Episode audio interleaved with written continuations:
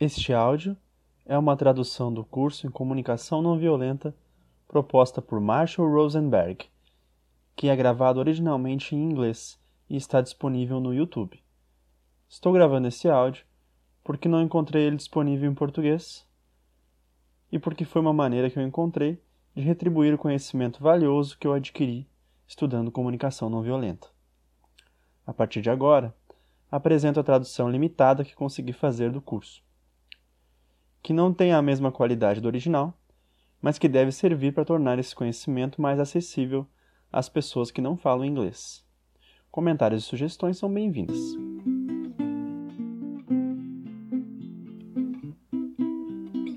Esta é a sessão 1 do curso Comunicação Não Violenta com Marshall Rosenberg.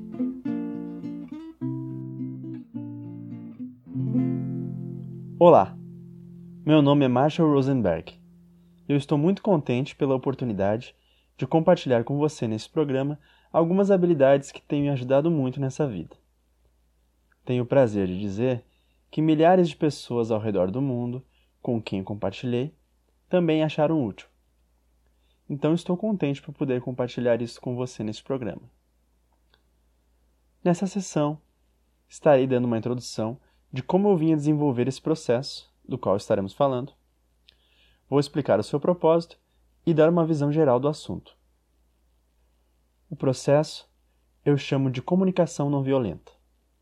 E eu não gosto desse título. Mas por que eu uso? Bem, eu uso porque ao longo dos anos isso me conecta com pessoas ao redor do mundo que acham nosso treinamento muito valioso para suas vidas e para suas atividades políticas. Então, eu tenho usado esse nome porque ele me conecta com essas pessoas. Mas por que eu não gosto do título? Bom, as razões são as mesmas pelas quais Gandhi não gostava da expressão não violenta, porque expressa algo que não é. E a comunicação não violenta foca no que nós queremos, não somente do que não queremos.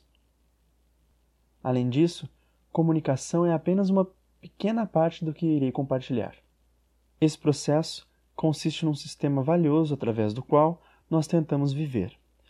Está associado à linguagem, pensamento, habilidades de comunicação e meios de influência que suportam essa maneira de viver.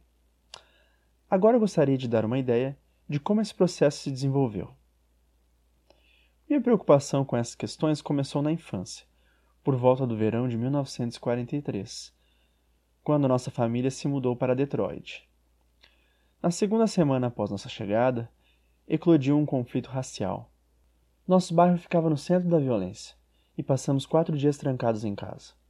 Naquela semana, mais de 30 pessoas foram mortas na nossa vizinhança.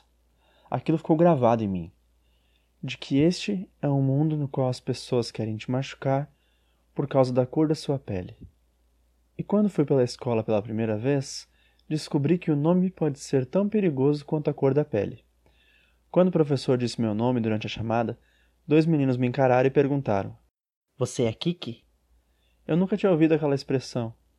Nem sabia que algumas pessoas utilizavam isso de maneira depreciativa para se referir aos judeus. Depois da aula, os dois já estavam me esperando. Eles me jogaram no chão, me chutaram e me bateram. Ao mesmo tempo, eu tive uma outra experiência poderosa, bem diferente da violência que eu via nas ruas. Eu via que a violência não era necessariamente a natureza do ser humano. Eu tive sorte suficiente para ver pessoas exercendo a compaixão em condições difíceis. Por exemplo, minha avó, com quem eu vivia, ficou paralisada. A minha mãe cuidava dela. E toda noite, um dos meus tios vinha ajudar a cuidar dela. E eu mal podia esperar que ele viesse. Eu via ele tomar conta dela. Limpava, dava remédio. E o que mais me chocava era que o tempo todo enquanto ele estava fazendo isso, ele mantinha um sorriso no rosto.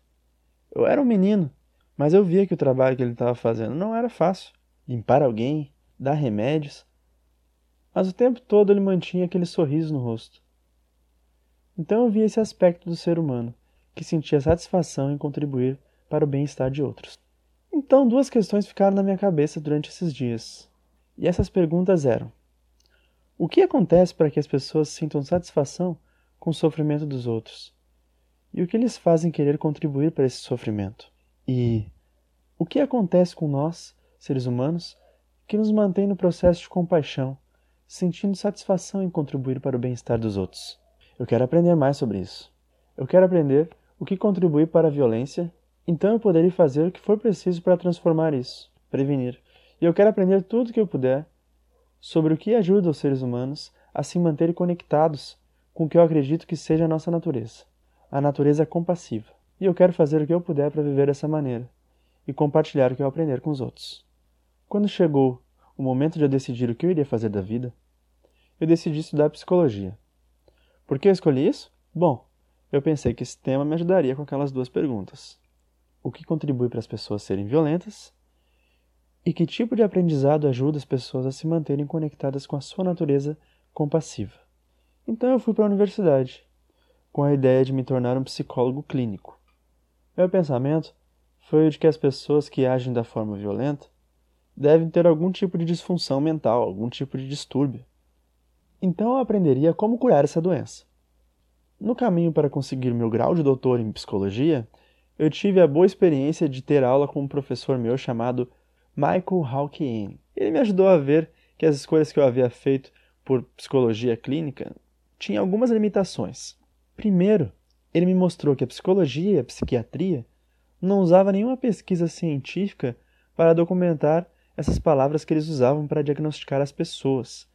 E ele também me mostrou que se olharmos o problema do porquê as pessoas são violentas como uma forma de doença, negligenciamos o modo como a sociedade é estruturada para contribuir para que as pessoas se comportem dessa maneira. Ele me ajudou a ver que diagnosticando as pessoas como doentes mentais e acreditando que a violência era causada por essas doenças, tiraria o foco da educação que é fornecida por uma estrutura que cria a violência. Eu aprendi aquilo quando já estava quase concluindo meu doutorado. Então foi um pouco decepcionante ter passado mais ou menos oito anos na universidade aprendendo essa profissão, e então, quando eu já estava quase me formando, descobri as suas limitações. Bom, quando eu completei minha graduação, eu decidi começar a trabalhar em consultório, tentando ajudar as pessoas a transformarem a violência. Mas eu descobri que as ferramentas que eu aprendi a usar, as ferramentas de psicanálise, terapia e outros treinamentos psicológicos que eram utilizados na época, não funcionavam muito bem, no sentido de que levava muito tempo e eu não conseguia ver nenhuma mudança grande acontecendo nas pessoas. Sim, elas pareciam gostar de vir até mim, ter alguém para ouvi-las, mas eu não estava vendo nenhuma mudança grande de verdade acontecendo nas suas vidas. Então eu decidi recomeçar com algumas perguntas diferentes daquelas com as quais eu fui encorajado a perguntar a mim mesmo durante o meu treinamento em psicologia. Ao invés de diagnosticar o que havia errado com as pessoas, o que as tornavam violentas e tentar curá-los, eu decidi começar com uma pergunta diferente: Como somos feitos para viver? Agora, onde eu poderia encontrar essa informação? Bom, por mais de um ano eu estudei religião comparada, um campo de estudos das ciências religiosas que analisa as diferentes interpretações de temas e ideias comuns para diferentes religiões do mundo. Fiz isso acreditando que estariam cada uma delas tentando definir essa pergunta. Como somos feitos para viver? Então, através de leituras e cursos, eu cheguei a uma conclusão: de que todas elas dizem praticamente a mesma coisa, de que a vivência da compaixão é o modo pelo qual somos feitos para viver, contribuindo para o bem-estar uns dos outros de boa vontade. Toda alegria e satisfação se torna natural quando usamos nossos potenciais para servir e contribuir ao bem-estar geral. Cada religião falava sobre isso, talvez de uma forma diferente, mas eu noto a mesma mensagem: de que a nossa natureza como seres humanos é usarmos nosso enorme potencial ao serviço da vida, para enriquecer a nossa vida e das demais pessoas. Percebendo e vendo que isso está no núcleo de todas as religiões que eu estudei, uma pergunta óbvia que veio para mim. Parece que todos nós concordamos nesse tema de que a compaixão e a doação é o modo pelo qual somos feitos para viver. Eu me pergunto, por que nós não estamos fazendo isso? Então eu comecei a me perguntar: quais são as habilidades necessárias para se viver com compaixão? Logo eu percebi que essas habilidades, que pareciam necessárias, são bem diferentes daquelas que nos ensinam. E quando eu me perguntei por que isso é assim, então o professor que eu havia mencionado antes explicou que fomos educados para contribuir para manter as estruturas dos sistemas em que vivemos. E nessa estrutura, algumas pessoas se consideram superiores e pensam que sabem o que é certo para as outras, e impõem o que eles acreditam correto aos outros. E este modo de viver requer um certo modo de pensar, se comunicar e usar poder. Logo, eu vi que esse era o problema. Que o que cria violência é um modo de pensar, um tipo de linguagem, um modo de usar um poder. Mas então eu me perguntei: quais habilidades são necessárias para se viver em harmonia com a compaixão e doação? Que tipo de linguagem é necessária? Que tipo de habilidades de comunicação são importantes? Que tipos de pensamentos sustentam isso? Quais os meios de influência sustentam isso? E onde achamos essa informação? Porque não estava muito claro enquanto eu estava estudando as religiões. Como especificamente nós deveríamos nos comportar para viver em harmonia com a compaixão e doação. Por isso, eu decidi fazer uma pesquisa diferente. Observar as pessoas que eu mais respeitava e que mais me pareciam viver com compaixão, que pareciam sentir satisfação a se doarem aos outros. E tentei ver como eles eram diferentes das pessoas que pareciam sentir satisfação de criticar, culpar e insultar os outros. Foi através desse estudo, dessas pessoas e de pesquisas científicas na área da psicologia, tentando identificar quais as características contribuíam para as pessoas exercerem a compaixão, que eu reuni alguns recursos para criar esse programa, que, ao meu ver, resume o modo pelo qual somos feitos para viver e as habilidades necessárias para isso. E foi assim que a comunicação não violenta se desenvolveu, das pesquisas que eu fiz para identificar qual tipo de desenvolvimento humano é necessário para exercermos a compaixão. O processo que eu chamo de comunicação não violenta consiste na intenção de contribuir para o nosso próprio bem-estar e dos demais com compaixão. E o que eu quero dizer com doar-se com compaixão é, em primeiro lugar, que tudo que nós fizemos seja de boa vontade, não feito por culpa ou vergonha ou medo de ser punido, ou para comprar afeto, por meio de nos submetermos ao que os outros esperam da gente. Eu vi que a intenção pela qual eu gostaria de viver, e que eu percebi que era necessário para doar-se com compaixão, é nos doar somente através da alegria, que vem naturalmente quando contribuímos para a vida, a nossa própria e dos outros. E organizei esse conhecimento nesse programa que eu chamo de comunicação não violenta.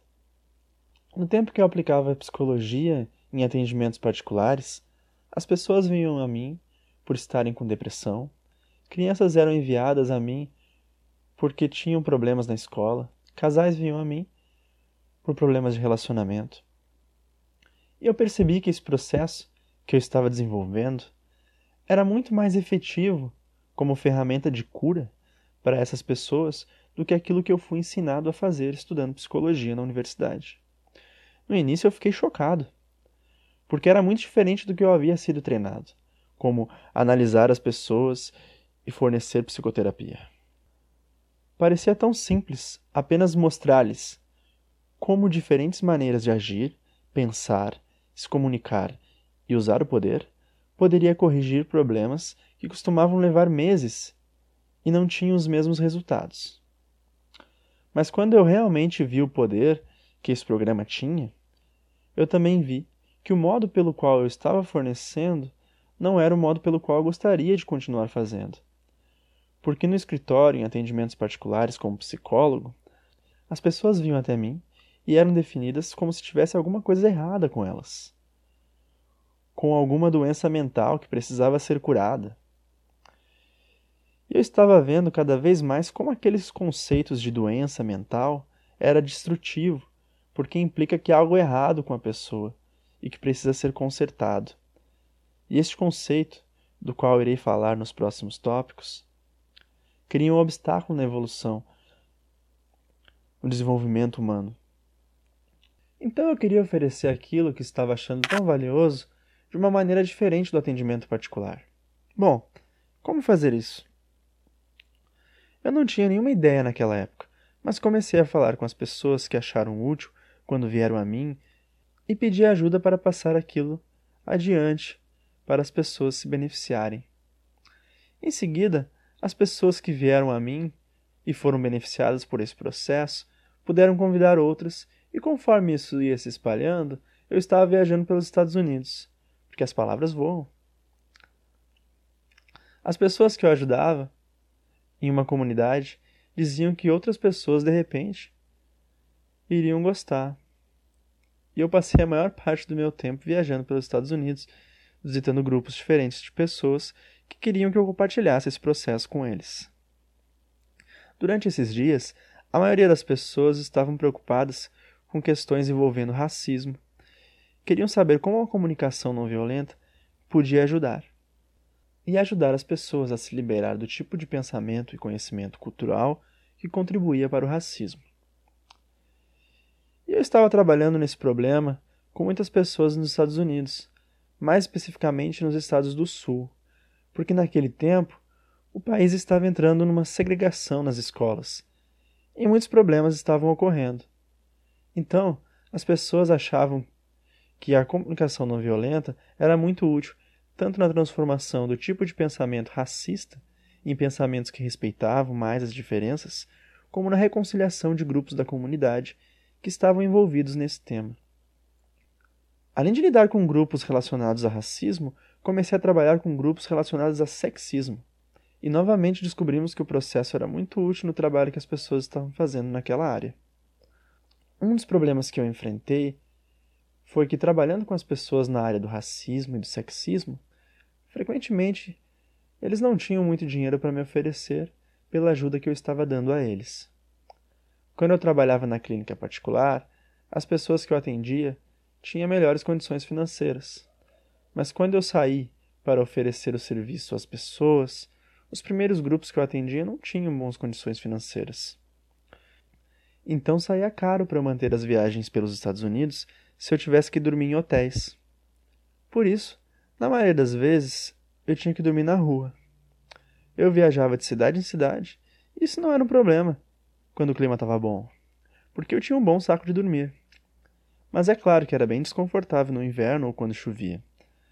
Um dia, enquanto eu dirigia para o Kansas, eu estava quase parando, porque já era noite, e eu precisava dormir um pouco antes de voltar para casa. O problema é que estava chovendo muito, e quando isso acontecia eu precisava me proteger da chuva. Então eu parei na cidade mais próxima e procurei um local com área coberta. Tirei meu saco de dormir, desci do carro e fui dormir. Mas aí a polícia chegou, querendo saber quem era aquela pessoa estranha que estava dormindo naquele local. E pareciam um pouco preocupados comigo. Me fizeram levantar, andar em direção ao meu carro, com as mãos para o alto, enquanto me interrogavam sobre por que eu estava ali. Eu contei aquela história a alguns amigos, e alguns meses depois, eles estavam num workshop comigo, e eles mexeram comigo. E aí, macho, continua brigando com os policiais com seu saco de dormir? Uma mulher que participava do treinamento, quando ouviu isso, me perguntou: Marshall, por que você dorme na rua assim? Eu disse: Bem, muitas pessoas que me convidam para suas comunidades não têm muito dinheiro. E dormir em hotéis sai muito caro para mim. Eu não me importo de dormir na rua. O problema é que às vezes, quando chove, é um pouco constrangedor ter que ir até a cidade e dormir na frente de algum edifício. No último dia desse workshop, essa mulher veio a mim e disse: Tenho algo que gostaria de te oferecer. E ela me deu um cheque com uma boa quantia em dinheiros. E eu fiquei chocado. Eu disse: O que é isso? E ela disse: Tem coisas escritas aí. Eu falei: Ah, eu tô vendo. Mas para que que é? Ela disse: Não quero mais que você durma na rua. Use esse dinheiro para dormir em hotéis. Vai ser mais confortável. Eu agradeci a sua gentileza, mas devolvi o cheque. E ela disse: Por que você está me devolvendo? Eu disse: Ah, se eu pegasse esse dinheiro, eu certamente não iria usar com hotéis. E ela me disse: E o que você faria com ele? Eu disse: Bom, primeiro eu usaria para comprar um carro no qual eu pudesse dormir dentro. E depois eu compraria um computador. Pois com isso eu poderia ter uma lista de e-mails, organizar melhor todo o trabalho que eu tenho para fazer e potencializar minha capacidade de propagar o que eu estudo. Faria as coisas ficarem muito mais fáceis. Ela me devolveu o cheque e disse: Por favor, então compre o carro e o computador. Mas sabe o que me ajudaria? Se você tivesse uma organização sem fins lucrativos. Eu poderia deduzir esse dinheiro, então me ajudaria bastante se você pudesse fazer isso. Eu disse: Sabe, algumas pessoas já me disseram que me traria algumas vantagens formar uma organização sem fins lucrativos. Então foi o que eu fiz. Formei uma organização sem fins lucrativos chamado The Center of Nonviolent Communication o Centro da Comunicação Não Violenta. Então eu pensei, como se inicia uma organização, sendo que estava difícil para mim fazer tudo isso sozinho? Então eu enviei uma carta para pessoas ao redor dos Estados Unidos e Canadá que tinham achado a minha formação útil e convidei para nos reunirmos, caso eles tivessem interesse em compartilhar comigo esse desafio. Eu fiquei encantado ao descobrir que 23 pessoas aceitaram o meu convite e eles tinham esse interesse em comum de trabalhar comigo, para tornar o treinamento mais disponível. Mas eles foram tão eficazes em me levar para vários lugares nos Estados Unidos e Canadá que eu via, dia após dia, como era valioso o processo, quantas pessoas estavam usando, de tantas maneiras. Então eu vi que era muito importante torná-lo independente da minha disponibilidade. Exatamente nessa época eu estava lendo um trabalho de Paulo Freire no Brasil. Ele era chefe do Departamento de Educação no Brasil, onde havia uma taxa de alfabetização muito baixa, e ele veio com um programa muito criativo para aumentar a alfabetização no Brasil. Em vez de depender de professores bem treinados para ensinar leitura, ele desenvolveu um programa muito inteligente e muito simples, em que as pessoas que estavam aprendendo poderiam vir a ensinar outras. Através desse processo, ele espalhou rápido as habilidades de alfabetização em todo o Brasil. Mas ele fez algo mais, que também foi muito inteligente. Ele integrou nesse ensino de alfabetização ideias para levar as pessoas a pensarem como seu governo estava trabalhando e qual poder elas tinham para mudar as coisas que não estavam em harmonia com seus valores. Dentro de um curto período de tempo, ele estava conseguindo com que cerca de 85% das pessoas fossem alfabetizadas, sendo que quando ele começou havia cerca de 3%. Bem, isso realmente me estimulou e eu pensei: será que eu posso fazer um processo tão claro que eu poderia ensinar outras pessoas a passar esse conhecimento adiante? Eu comecei esse experimento em três cidades que eu estava trabalhando na maior parte do tempo: São Francisco, na Califórnia, Toronto, no Canadá, e Norfolk, na Virgínia. E eu encontrei pessoas que estavam achando muito útil o processo e expliquei para eles como é que eu oferecia esse conhecimento e mostrei como é que eles poderiam ensinar os outros. Antes que eu soubesse, essas equipes ensinaram outras equipes nos Estados Unidos, e então uma mulher em uma das cidades da Califórnia, achou que esse processo poderia ser útil para as pessoas na Suíça. Ela disse: Se eu voltar para a Suíça e contar às pessoas e elas ficarem interessadas, você iria lá? E ela voltou para casa, encontrando as pessoas que estavam interessadas, e em seguida eu fui para a Suíça e apliquei o processo. E quando as pessoas dos Estados Unidos souberam que eu havia ido para a Suíça, eles disseram: Bem, nós conhecemos umas pessoas na Alemanha. E, bom, Lá estava eu na Alemanha. E logo após eu comecei a ir para a Europa. Isso já faz uns 30 anos. E nesses 30 anos nosso processo se espalhou pelo mundo inteiro. E agora nós já temos projetos que vão em aproximadamente 50 países. Nós contamos com uma equipe de 200 pessoas aproximadamente. E essas pessoas são capacitadas para formar outras pessoas que irão ensinar outras pessoas e assim por diante. Por isso, estamos vendo uma distribuição muito rápida desse processo de comunicação não violenta. Agora que eu dei uma ideia do propósito da comunicação não violenta, que é para nos fornecer uma linguagem com pensamento, comunicação e meios de influência que nos permitam nos conectarmos com nós e com os demais, de forma que promova a doação e compaixão, gostaria de esclarecer sobre a estrutura do processo em si. Nas sessões seguintes veremos esses componentes com mais detalhes, mas por hora, deixe-me apenas dar uma visão geral dos elementos que a comunicação não violenta utiliza para criar doação e compaixão. Em primeiro lugar, existe uma transformação radical na linguagem. Por cerca de 10 mil anos, sobre a maioria dos povos do nosso planeta, tem atuado, de acordo com o que eu chamo, estruturas de dominação. Estruturas nas quais algumas pessoas afirmam ser superiores e ter o direito de controlar outros, porque elas sabem o que é melhor. Algumas dessas pessoas se intitulam reis, outras se intitulam czar ou imperador, mas independente de como elas se intitulam, é muito importante para que essas estruturas se mantenham no poder que o povo seja educado para ser obediente a eles. Então, como é que você educa um povo para ser submisso e obediente? Bem, você precisa lhes ensinar uma língua na qual eles se desconectam dos seus próprios poderes e permitir que as autoridades os guiem em relação a como eles foram feitos para viver. Isso requer uma linguagem estática, que descreve o que as pessoas são, se elas são boas, ruins, certas ou erradas, normais ou anormais. Então, para manter as estruturas de dominação, um componente central é educar as pessoas com uma linguagem estática, que usa o verbo ser de modo que condene as pessoas pelos seus comportamentos, suas aparências, sua inteligência. E além dessa linguagem, que eu chamo de linguagem de dominação, também é importante ensinar a pessoa uma justiça retributiva. A justiça retributiva basicamente implica que se você for julgado como ruim pelas autoridades, você merece sofrer, ser punido. Se você for julgado positivamente pelas autoridades, é bom, então merece ser recompensado. Eu penso que essa combinação de ensinar as pessoas a pensar dessa forma estática, em termos de bom, mal, certo, errado, normal, anormal, apropriado, inapropriado, mentalmente normal, mentalmente doente, essa maneira de pensar, combinada com a justiça retributiva, baseada em punição ou recompensa, eu acredito que isso está no coração da violência no nosso planeta. A comunicação não violenta nos oferece uma linguagem diferente dessa linguagem que implica que as pessoas merecem ser punidas ou recompensadas. Ela focaliza nossa atenção nas necessidades humanas, se as necessidades humanas estão sendo atendidas ou não.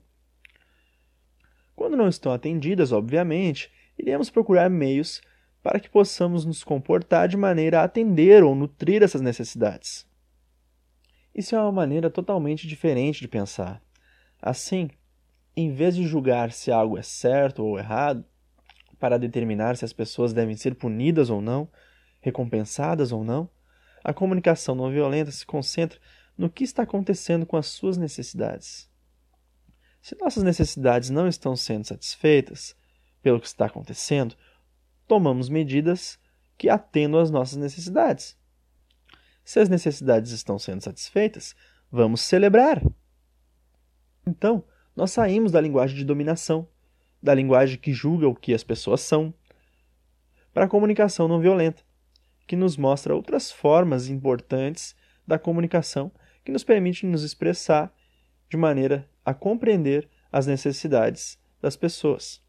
Primeiro, a comunicação não violenta sugere clareza sobre as ações que estão fazendo com que as necessidades sejam atendidas ou não.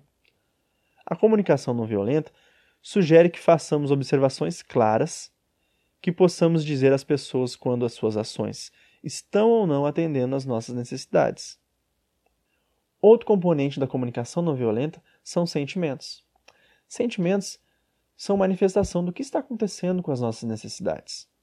Quando as nossas necessidades não estão sendo satisfeitas, temos sentimentos desagradáveis. Quando as nossas necessidades estão sendo satisfeitas, temos sentimentos prazerosos. E um outro componente da comunicação não violenta são os pedidos. Quando vemos que nossas necessidades não estão sendo atendidas, precisamos pedir a nós mesmos ou a outras pessoas que tomem as atitudes que gostaríamos que tomassem para melhor atender às nossas necessidades. Então, esses são os quatro componentes da comunicação não violenta. O mais básico, as nossas necessidades. Em seguida, observação do que está ou não sendo feito para satisfazer as nossas necessidades. Há também os sentimentos, para indicar os resultados do que está acontecendo com as nossas necessidades agora, se elas estão sendo ou não atendidas. Nossos sentimentos revelam isso. E finalmente o pedido. O que nós gostaríamos que fosse feito em relação às nossas necessidades que não estão sendo atendidas. Esses quatro componentes são bem diferentes da linguagem que eu fui ensinado. Eu frequentei escolas por 21 anos. E naqueles anos na escola, nunca me perguntaram, por exemplo, quais eram as minhas necessidades ou quais eram os meus sentimentos, e raramente me perguntaram quais eram as minhas solicitações. As escolas que eu frequentei eram basicamente escolas nas quais os professores usam linguagem dos julgamentos, em que eles dizem se você está fazendo está certo ou errado, bom ou mal, e assim por diante. Nesse ambiente, não aprendemos uma linguagem de vida.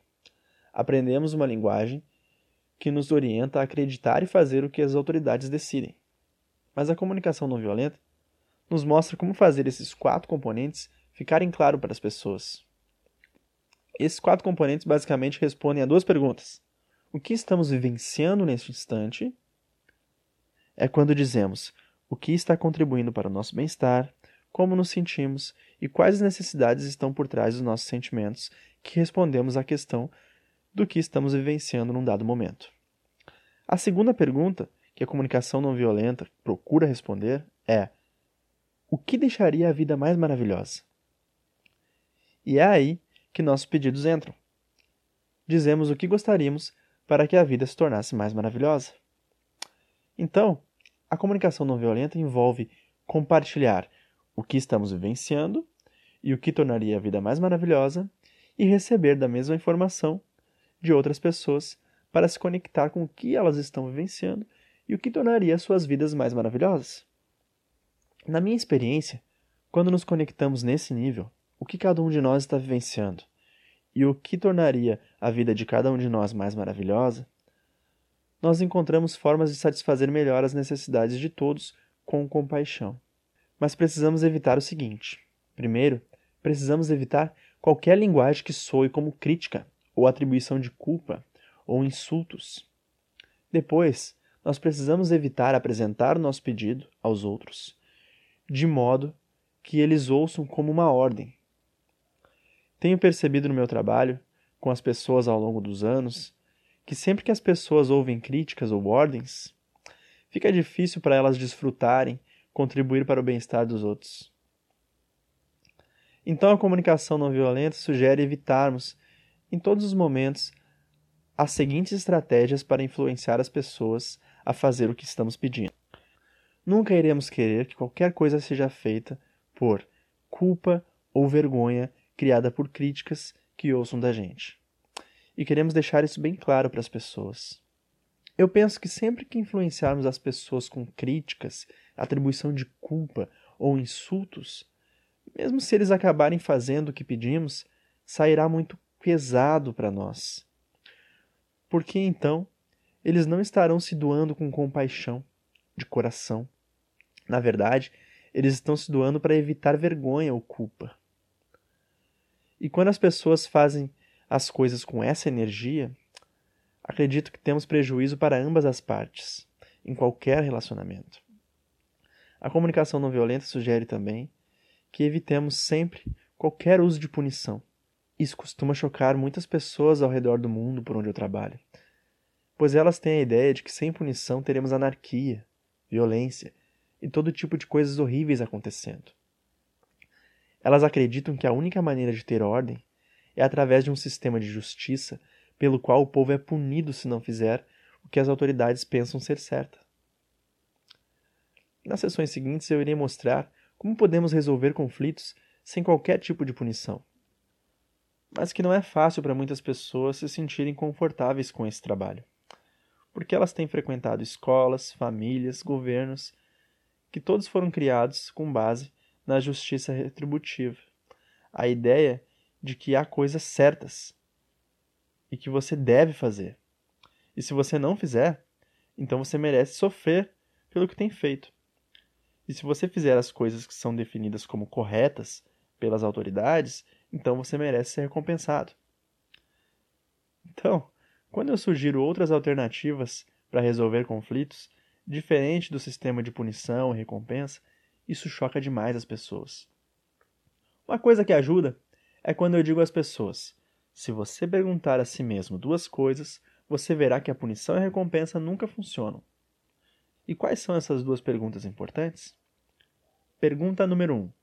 Se alguém faz algo que eu não gosto, como eu faço para que esse alguém haja diferente? Bem, se você responder apenas essa pergunta, você poderia achar que a punição às vezes funciona. Porque nós, certamente, podemos pensar que temos evidências que indicam isso. De um tempo que talvez fomos influenciados a fazer algo por medo de punição, ou fomos capazes de influenciar nossos filhos a fazer as coisas porque eles estavam com medo de serem punidos se não fizessem. Assim, se o nosso objetivo é simplesmente fazer as pessoas agir como queremos, punição às vezes funciona. Mas se você fizer a segunda pergunta a si mesmo, eu acredito que você verá que a punição nunca funciona. E qual é essa segunda pergunta? Quais as motivações e razões eu gostaria que a outra pessoa tivesse quando fosse fazer o que eu peço? Quando fazemos essa pergunta, quais as motivações e razões eu gostaria que a outra pessoa tivesse quando ela fosse fazer o que eu peço? Logo veremos que sempre que obtemos algo que é feito por medo de punição, por vergonha ou por culpa, acaba saindo pesado, pois essa pessoa nos associa como fontes de uma experiência violenta somos vistos como alguém que está preparado para fazer essa pessoa sofrer se ela não fizer o que queremos. E é bem óbvio para todo mundo que isso sai muito pesado. Porque se as pessoas nos veem como fontes de violência, mesmo pequena, ao invés de compaixão, torna muito mais difícil para elas apreciarem, cooperarem conosco. Agora, as pessoas se perguntam por que eu coloco as recompensas na mesma categoria das coisas que eu não gostaria que fossem a motivação ou a razão das outras pessoas para fazerem o que eu quero. Elas dizem: recompensas são legais, elas ajudam as pessoas a fazer as coisas. Eu digo que elas realmente podem motivar as pessoas a fazerem as coisas, mas isso não é a mesma coisa que motivar as pessoas a fazerem as coisas por compaixão, pelo prazer que vem naturalmente ao contribuir para o bem-estar dos demais. Recompensas fazem as pessoas fazerem as coisas com uma energia totalmente diferente, não pelo desejo de enriquecer a vida, mas pelo desejo de ganhar algo que elas querem ganhar. Eu gosto muito do livro do Alf Kohn, Punished by Reward, Punidos pelas Recompensas, por esclarecer como a recompensa é tão violenta quanto a punição ou castigo. Então, a comunicação não violenta sugere que não só devemos evitar críticas, punições e recompensas, como também alerta sobre o perigo de uma linguagem que nega a responsabilidade. Eu costumo me referir a essa linguagem, que nega a responsabilidade, com a palavra alemã Amtssprache. Eu comecei a usar essa palavra Amtssprache por ter lido sobre um criminoso de guerra nazista chamado Adolf Eichmann. Em seu julgamento por crimes de guerra em Jerusalém, quando perguntaram a Eichmann se foi difícil para ele enviar milhares de pessoas para a morte, Eichmann respondeu com muita honestidade. Ele disse: Para falar a verdade, foi bem fácil. Nossa linguagem faz isso ficar muito fácil. Aquela resposta chocou seu entrevistador, que perguntou: Que linguagem? E ele disse: Meus colegas oficiais nazistas e eu, nós criamos um nome para descrever a linguagem que fomos ensinados a usar nas escolas, especialmente a usar em nossas posições oficiais e militares. Nós chamamos essa linguagem de Amtssprache. Bem, em alemão, Ants significa linguagem e Sprache, escritório. Então eles se referem a uma linguagem burocrática ou burocratês. Pediram então a Eichmann para dar alguns exemplos de Amtsprache. E ele disse: É uma linguagem em que você nega a responsabilidade pelas suas ações. E se você não se sente responsável, então você não se sente mal pelo que você faz. Por exemplo, enviar pessoas para morrer. E pediram ele para dar alguns exemplos de como essa linguagem era utilizada. Então ele disse: Bem, se alguém pergunta por que você faz isso, você diz: Tive de fazer isso, não tive escolha. Se perguntassem por que você teve que fazer, eu responderia: ordens superiores. A política institucional era essa. Era o que a lei mandava. E coisas assim. Essa linguagem é muito perigosa. Uma linguagem que nega a nossa capacidade de escolha. A comunicação não violenta é projetada para nos ajudar a permanecermos conscientes das nossas escolhas a cada momento, acreditando que cada atitude que tomarmos, escolhemos tomá-las. Não necessariamente gostamos de algumas atitudes que tomamos, mas não fazemos nada que não escolhemos fazer. Isso incomoda muita gente quando eu digo isso nos nossos treinamentos ao redor do mundo. Por exemplo, nas cidades dos Estados Unidos, eu estava trabalhando com alguns pais e professores, e quando eu sugeri que expressões como tenho que, sou obrigado a, devo e não posso podem ser perigosas, e eu considero perigoso porque isso leva as pessoas a não se sentirem responsáveis por suas ações, uma das mulheres que participavam dessa sessão ficou muito incomodada e disse: Ah, mas há coisas que você tem que fazer e não tem escolha. Há coisas que eu faço todos os dias que eu odeio fazer, mas que são coisas que eu preciso fazer. E é nosso trabalho como pais e professores conferir se as nossas crianças também estão fazendo o que eles têm que fazer. E eu disse a ela: Você poderia me dar algum exemplo de algo que você faz e que você acredita agora que você não tem escolha? Ela pensou um momento e disse: Ah, tem tantas coisas, mas ok, aqui vai uma. Quando eu volto para casa de noite, eu tenho que cozinhar. Eu odeio cozinhar. Eu odeio com toda a minha força. Mas eu tenho feito isso todos os dias da minha vida por 20 anos. Até mesmo quando eu estive doente, eu faço. Porque tem coisas que simplesmente você tem que fazer. E eu disse a ela que eu ficava muito triste quando eu ouvia que alguém tinha que fazer alguma coisa, mesmo se fosse uma só vez, tendo como motivação esse tipo de pensamento. Um pensamento em que se acredita não ter escolha.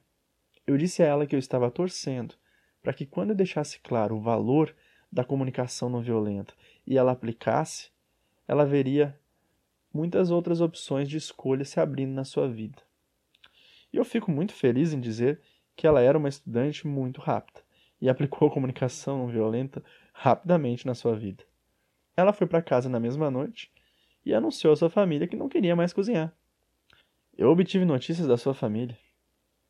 Os comentários vieram três semanas depois, quando eu estava em outra sessão introdutória naquela mesma cidade e eu encontrei seus dois filhos mais velhos.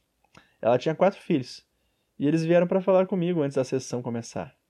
Eu disse que eu estava muito feliz de encontrá-los antes da sessão começar, pois eu estava muito curioso sobre o que estava acontecendo em sua casa. Sua mãe tem me telefonado todos os dias, contando-me sobre as principais mudanças que ela está fazendo na sua vida desde o treinamento. Eu estou sempre muito curioso para saber como os outros membros da família respondem quando um membro da família vai para casa falando uma linguagem bastante diferente. E eu disse: Por exemplo, a primeira noite, quando ela disse que não queria mais cozinhar. Eu gostaria de saber qual reação vocês tiveram. E o mais velho disse: Marshall, eu só disse uma coisa para mim mesmo. Graças a Deus. E eu disse: Por que você pensou assim? E ele: É que eu falei para mim mesmo que talvez agora ela parasse de se queixar em cada refeição.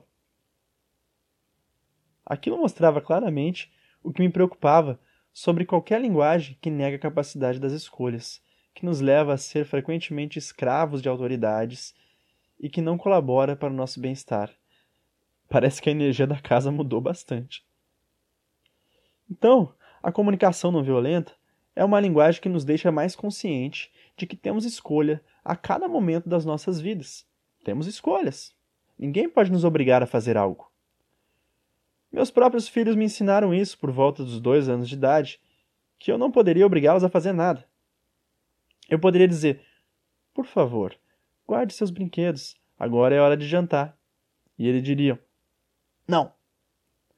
E eu diria: Você está ouvindo, papai? Eu disse: Por favor, guarde os seus brinquedos. Não! É, meus filhos me ensinaram. Eu não podia obrigá-los a nada. Eu só podia fazê-los desejar ter tido vontade de fazer.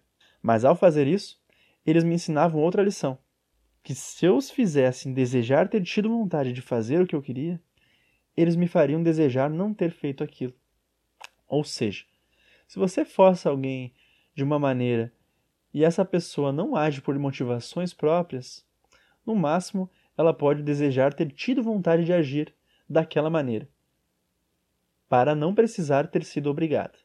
Porém, a energia das suas ações é pesada, e tanto quem age como quem manda agir sofre com isso. Em outras palavras, violência cria violência, punição cria revolta. Nas sessões seguintes, nós estaremos olhando várias aplicações da comunicação não violenta em nossas vidas. Por exemplo, na sessão 2, eu descreverei como a comunicação não violenta nos ajuda a estar consciente de como nós escolhemos viver e de como nós podemos nos liberar de qualquer doutrinação cultural que interfira na nossa vida e na harmonia dos nossos valores pessoais. Em outras palavras, essa sessão nos mostrará como viver a vida dentro de nós mesmos, que reflete o tipo de mundo em que nós queremos viver. Se não somos capazes de viver de acordo com a natureza íntima das nossas escolhas, será muito difícil para nós contribuirmos para a criação de um mundo exterior que esteja em harmonia com os nossos valores. Na seção 3, estarei descrevendo como a comunicação não violenta nos ajuda a sermos honestos uns com os outros, sem nenhuma crítica, sem atribuição de culpa, sem insultar. Ou seja, como podemos ser honestos, revelando o que estamos vivenciando e o que tornaria a nossa vida mais maravilhosa, mas sem usar crítica ou exigência. Na seção 4, veremos como usar a empatia para se conectar com as mensagens das outras pessoas. E por essa conexão empática, me refiro a como nós vemos o que as outras pessoas estão vivenciando e o que faria suas vidas mais maravilhosas, e como nos conectar a elas dessa forma, independente de como elas se comunicam. Isso é uma das coisas que você poderá fazer em relação às pessoas usando a comunicação não violenta, pois ela não exige a cooperação de outras pessoas para que possamos chegar a esta conexão, onde a necessidade de todos podem ser satisfeitas com compaixão e doação.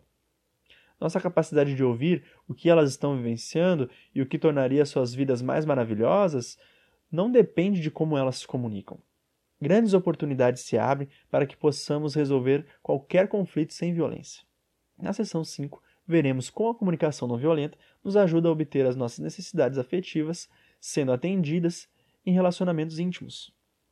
Na seção 6, veremos como nós lidamos com autoridades e como assumimos papéis de autoridade, só que fazendo isso, vendo o povo e as autoridades como possibilidades de complementação, não como controladores e veremos como isso implica ao papel dos pais, professores ou gerentes, ou em qualquer papel em que somos definidos como algum tipo de autoridade. Na seção 7, estarei mostrando como a comunicação não violenta pode contribuir para curar, cura emocional, e veremos como cada um de nós tem o potencial para contribuir para a cura um do outro, quando nos desenvolvemos em uma comunicação empática e nos expressamos com honestidade. Também veremos na seção 7 como a comunicação não violenta nos ajuda quando estamos mediando conflitos de outras pessoas. Seja por convite ou seja por estarmos presentes em uma situação onde podemos usar as nossas habilidades de mediação, mesmo que as pessoas nem sejam cientes de que estamos fazendo isso. E também veremos como a comunicação não violenta nos auxilia a ajudar a trazer a reconciliação entre grupos, onde haja mágoa uns com os outros. Estejam esses grupos na família ou no contexto de negócio, ou até mesmo em grupos de países com conflitos. Na seção 8, vou descrever como a comunicação não violenta pode nos auxiliar em nossos esforços de mudança social. Precisamos não apenas saber como influenciar indivíduos que estão se comportando de maneira que não estamos gostando, mas também precisamos saber como fazer toda a transformação necessária para que essa mudança social ocorra. E isso significa que não são apenas os indivíduos que precisam saber transformar, mas os grupos de indivíduos, independente se esses grupos chamam a si mesmos de gangues ou se chamam a si mesmos de corporações governamentais. Veremos nessa sessão como a comunicação não violenta pode nos auxiliar na mudança social. Na sessão 9, veremos como manter a energia e o estado de consciência que a comunicação não violenta requer. E veremos o papel da celebração e da gratidão, ajudando a nos dar a energia que é preciso para sustentar uma vida de compaixão no mundo que faz disso uma atitude desafiadora. As pessoas que estudaram comunicação não violenta conosco geralmente têm duas coisas para dizer. Primeiro, elas dizem: Isso é muito simples, pois basicamente se concentra nessas duas perguntas que descrevi: o que estamos vivenciando e o que tornaria a vida mais maravilhosa. E ouvir essas informações dos outros: o que eles estão vivenciando e que tornaria suas vidas mais maravilhosas. Por isso, as pessoas falam que é muito simples. Ao mesmo tempo, dizem que é bem difícil. Agora, como uma coisa pode ser tão simples e tão difícil? Bem, é simples. A comunicação não violenta é uma maneira mais natural de ser. Ela simplesmente diz: Vamos ficar conectados à vida? A vida dentro de nós? Como qualquer forma de vida, seja de uma árvore ou de um animal, quer estar conectado o suficiente para saber como satisfazer as nossas necessidades. Nesse sentido, o processo é muito simples. Mas a segunda coisa que as pessoas dizem sobre ser tão difícil pode ser em razão de que ela exige nos liberar de séculos de educação e tem abafado o que nós estamos vivenciando. Por trás de uma educação cultural que é projetada para fazer robôs obedientes, não pessoas vivas com compaixão. Mais adiante, nas próximas sessões, veremos como podemos nos conectar com a comunicação não violenta de forma a nos ajudar a viver as nossas vidas mais plenamente.